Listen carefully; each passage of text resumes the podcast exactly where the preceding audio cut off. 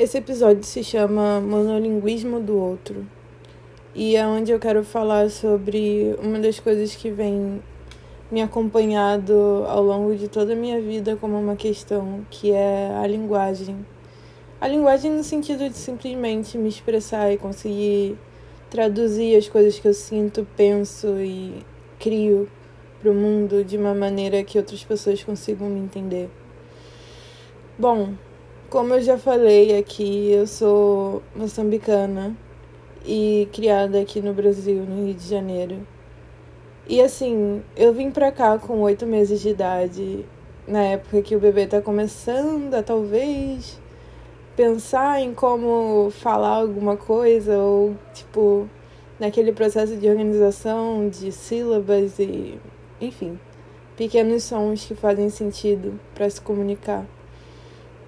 E eu vim para um outro continente, assim, com a minha mãe, em um processo de mudança completa das formas de se comunicar que eu ouvia lá em Maputo. Lá eu ouvia pessoas falando inglês, português de Portugal e enxangano. Eu também às vezes ouviam, ouviam algumas pessoas de falando italiano, falando francês. Minha mãe conta que era bastante diverso. Mas assim, o português brasileiro tem uma particularidade, né? Ainda mais o carioca, por ter todos os seus trejeitos específicos. E assim, a minha família me conta, eu lembro de uma conversa muito específica quando eu tinha uns 14, 15 ou 16 anos, assim que me contaram que eu não consegui falar, ou assim, eu comecei a falar com dois anos de idade. E antes disso eu tinha uma certa dificuldade para falar. Então, assim, essa questão. Deixa eu beber uma água, porque esse assunto me engatilha. eu comecei a falar com dois, três anos de idade. E assim, apesar de ter tido um pequeno atraso, isso não me atrapalhou em nada.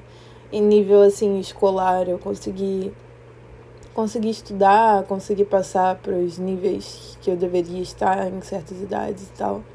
Mas dentro de mim houve algum tipo de embolação, sabe? Imagina a cabeça de uma bebê que ouvia um certo tipo de linguagem vim para um outro continente e ouvir um português carioca. No mínimo, uma pequena confusão aconteceu. E assim, eu tô começando a sentir essas, enfim, consequências agora, com 22 anos de idade, 20 anos depois. E eu penso que tem muito a ver com o fato de eu estar num período da minha vida onde eu tô de fato desenvolvimento, desenvolvendo o meu pensamento crítico e literalmente o meu cérebro está terminando de se desenvolver agora. É, eu falo muito sobre isso. Eu falei, acho que em outros dois episódios sobre o desenvolvimento do córtex pré-frontal, mas porque de fato isso tem tido um impacto visível na minha maneira de se comunicar, sabe? Eu falo sobre o monolinguismo do outro, que é um livro do Jacques Derrida que eu vou provavelmente falar um pouquinho mais sobre mais para frente nesse episódio, em outro dia ou em outro episódio mais à frente, que fala sobre essa questão de tipo eu ter uma língua que não é minha, mas que é a única língua que eu tenho como mãe, que é o português. Para mim, é interessante porque apesar de eu ter vindo bem bebê para cá e de fato ter aprendido português como minha língua mãe, eu ainda assim sinto que eu tenho certas dificuldades às vezes para poder conseguir traduzir o que eu penso nessa língua que não é minha, mas que é a que eu tenho. E às vezes eu me sinto mais confortável para conseguir me expressar quando eu falo inglês, que é a minha segunda língua. Que eu falo com fluência e me sinto mais, enfim, confortável no sentido de familiarizada, por ser uma língua que eu aprendi por conta própria, por minha própria escolha. É uma língua que eu consigo escolher as palavras que eu quero usar para poder transmitir a mensagem que eu quero transmitir. O português, talvez por ser a minha língua mãe, por, ter, por ser a língua que as pessoas ao meu redor falam, às vezes me complica um pouco. E tipo, isso me engatilha porque, por exemplo, hoje teve uma situação na faculdade, uma aula normal assim, que é uma, uma aula de roda de conversa, basicamente, né? A gente troca ideia de acordo com um texto que foi passado, enfim. E eu simplesmente não consegui traduzir nada do que eu queria dizer na minha fala. Tipo, saiu como se eu tivesse acabado de chegar no Brasil e tivesse sido jogada numa sala de aula, sabe? Foi uma situação bem estranha e hilária para mim, porque é uma coisa que eu tenho vivido com mais frequência nesses últimos dois anos, vamos botar assim. Coisa que não acontecia, tipo, no meu período de fato de desenvolvimento, que seria adolescência. E isso tem me trazido meio que contra a parede para poder de fato reconhecer que há uma certa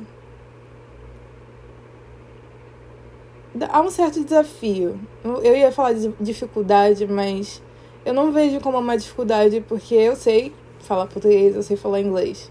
São duas línguas que eu conheço.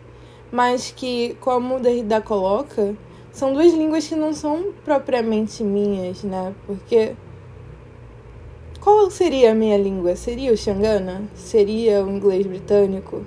Seria o português de Portugal? Eu não sei, eu não tenho como saber porque eu vim pra cá e eu fui criada aqui e essa é a minha vida. Mas ainda assim há um, há um algo aí que há uma certa linha faltante que eu sinto na hora de me comunicar pro mundo. E bom, é complicado, né? Porque a linguagem é literalmente a forma que a gente se faz entender para os outros. E o que fazer quando há uma certa dificuldade nessa ponte. Eu não sei. E eu acho que é por isso que eu tô aqui gravando esse episódio, porque eu também quero me expressar de maneira que fique claro que tem vezes que eu não sei. Eu não sei como conseguir traduzir, sabe, o que eu quero dizer pro mundo. E isso também é válido, porque às vezes eu levava pro lado pessoal e eu colocava numa certa incapacidade ou incompetência. Inco... Ai, a palavra é tão esdrúxula para dizer que até saiu com dificuldade, mas tinha vezes que eu sentia essa dificuldade como uma certa incompetência minha. Sendo que assim, eu sou uma pessoa que lê pra caramba, sabe? Eu, eu sou estudiosa, sempre fiz as minhas coisas a nível estudante da maneira mais correta e, tipo, sei lá, certinha aí que a gente poderia colocar. Mas não é sobre isso. É sobre, de fato, eu conseguir me expressar com clareza, traduzindo e transmitindo a mensagem que eu tenho para transmitir. E o fato de às vezes eu não conseguir também faz parte da mensagem, sabe? também mostra que há um certo deslocamento que eu vivo como um lugar contínuo, constante.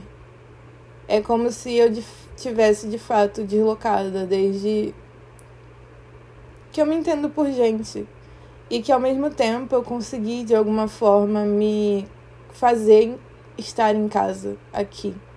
Mas que às vezes a vida vem através de mim e me lembra que, olha, na verdade, não. Na verdade, você está aqui, mas você pode estar suspensa às vezes. Suspensa, suspensa, de fato, no sentido de. Eu senti que meus pés estão quase tocando o chão, mas não de fato há um contato. É um quase contato.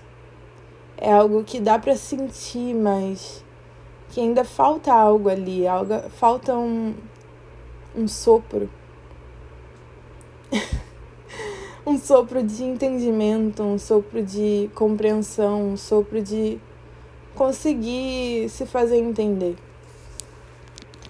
E sei lá, falando sobre isso, eu me sinto como se eu estivesse me libertando, sabe? Porque é muito difícil se tentar fazer entender quando nem eu sei como é que faz isso, porque o Derrida fala monolinguismo do outro, monolinguismo do outro, isso é um trava-língua.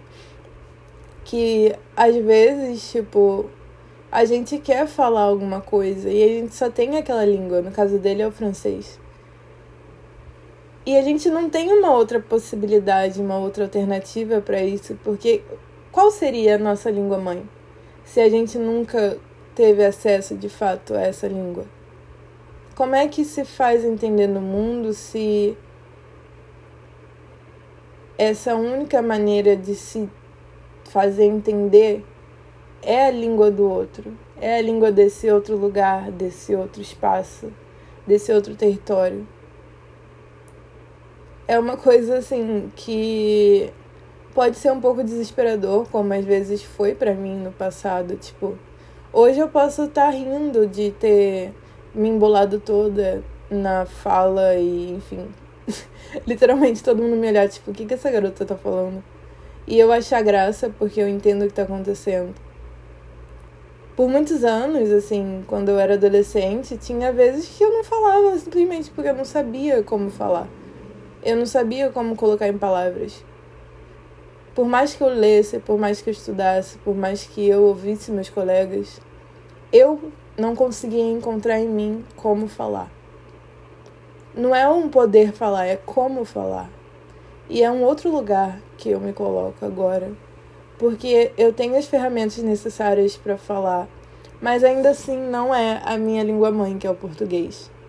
É o inglês que também é algo que é complicado, porque nem todo mundo sabe falar aqui, onde eu vivo, nesse instante, nesse momento, com as pessoas que eu convivo.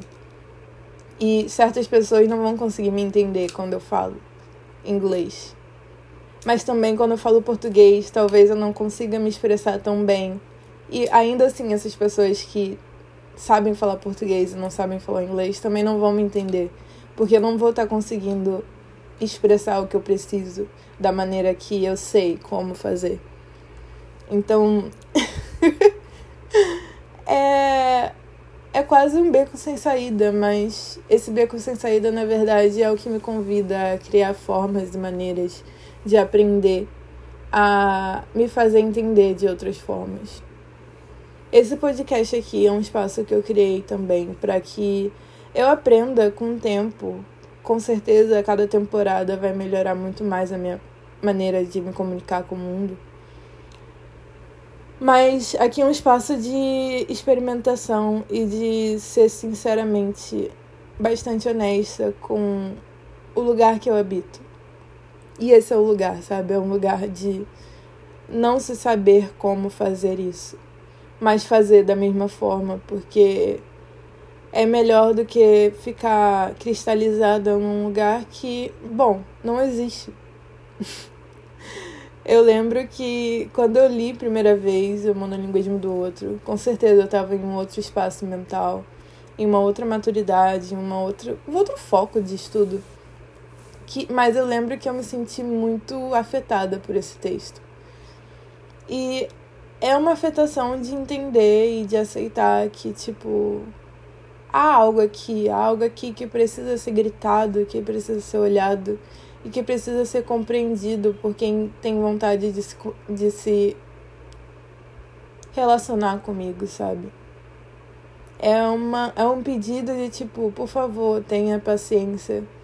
Eu também tô aprendendo como fazer isso, sabe? A como me expressar e a como me fazer entender. Então, por favor, tenha paciência para entender o meu se fazer entender. vamos juntos nesse processo, sabe? Porque o mundo é tão corrido, as coisas são tão rápidas e instantâneas que às vezes eu não consigo acompanhar, porque eu preciso de um tempo para poder organizar os meus pensamentos e conseguir encontrar as palavras que eu sei que eu vou me sentir contemplada na minha transmissão. Sabe? Isso requer paciência, requer paciência não só do ouvinte, mas minha própria. Esse processo tem me ensinado e me recrutado a cultivar a paciência para que eu consiga desabrochar. No episódio do autocultivo eu falo sobre o meu desabrochar como o processo de uma planta crescer e criar flores. Isso requer tempo, requer paciência, requer cuidado, um cuidado genuíno. E parte do cuidado genuíno também é ser honesta, sabe? E é isso que eu tô fazendo aqui, com a garganta seca, com a cara quente e com muita felicidade. Felicidade aí, ó. felicidade de finalmente estar tá expressando algo que eu sinto há algum tempo, sabe? E que eu também não sei muito bem como dizer, mas eu tô aqui dizendo isso que importa nesse instante. Talvez esse seja um áudio que eu poste, que eu não poste, mas o que importa é que eu tô me expressando, me expressando sobre a minha linguagem enquanto minha gata me olha. e eu tô aqui, sabe? Porque não é um rumo certo, mas é sobre a jornada e o desenvolvimento.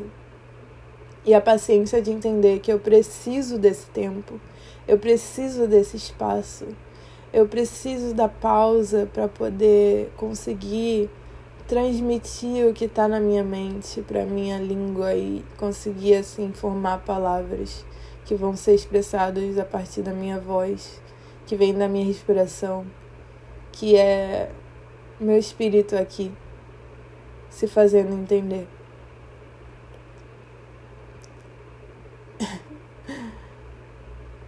É, é um lugar calmo, é um lugar silencioso, onde eu tenho tudo que é necessário para conseguir criar essa sinfonia que é nova para mim.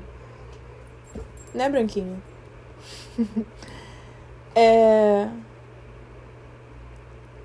Por enquanto, eu quero dizer apenas isso, que o, o monolinguismo do outro é algo que eu vivo na pele e que eu finalmente estou pronta para poder falar sobre isso, falar sobre a minha dificuldade em falar, que faz parte da, das minhas motivações para criar esse podcast e criar tudo que eu tô criando desde que eu comecei a postar esse podcast, sabe? É entender que eu tô no mundo e que eu sou do meu jeitinho. E que a única maneira de me fazer entender é falando ou me expressando de alguma forma, deixando claro que esse é o meu jeitinho. Nem todo mundo precisa compreender, mas só o fato de eu me expressar já é o suficiente, que eu sou o suficiente. E a maneira de eu falar agora aqui já é o suficiente. É o suficiente para que eu continue aprendendo e crescendo e me desenvolvendo, porque o aprendizado é a cada passo, de fato. E a primeira etapa para que alguma dificuldade seja superada é que ela seja reconhecida. E eu reconheço, eu reconheço a linguagem como ao mesmo tempo minha ferramenta e também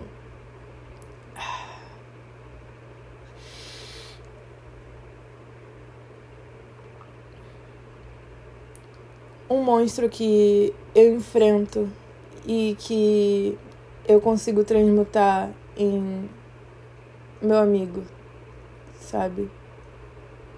Eu sou muito grata de encontrar palavras para dizer o que eu preciso sempre que eu preciso. E quando eu não consigo encontrar essas palavras de alguma forma, eu falo. E só o fato de sair a voz da minha boca para mim com a intenção de transmitir a minha mensagem, mesmo que eu não consiga, já é o suficiente. Eu já me sinto grata. Porque eu tô fazendo o que meu coração tá pedindo. E meu coração me pede para que eu fale, que eu me expresse, que eu respeite o tempo e a cadência de cada palavra que sai da minha boca, que eu sinta o gosto do som de cada sílaba ao passo que eu falo. E que eu deixe ir o que eu não sei. O que importa é o que eu tô disposta a aprender. E eu tô disposta a aprender também qual é o meu idioma aqui. E idioma vai além de inglês, português, francês, italiano. Idioma é, de fato, como eu me expresso no mundo. Qual é o idioma da Bárbara? Qual é o idioma da Maria? Qual é o idioma do Gustavo? Qual é o idioma da Cláudia? É entender que a linguagem se faz na relação também. E que, às vezes, alguns detalhes, como qual de fato o idioma que eu vou falar, não importam, porque, como o alquimista sempre diz, existe uma linguagem do mundo que é universal e que dá para ser compreendida, sabe? E que às vezes certas coisas não são tão importantes e, e sim o que está sendo falado para além das palavras.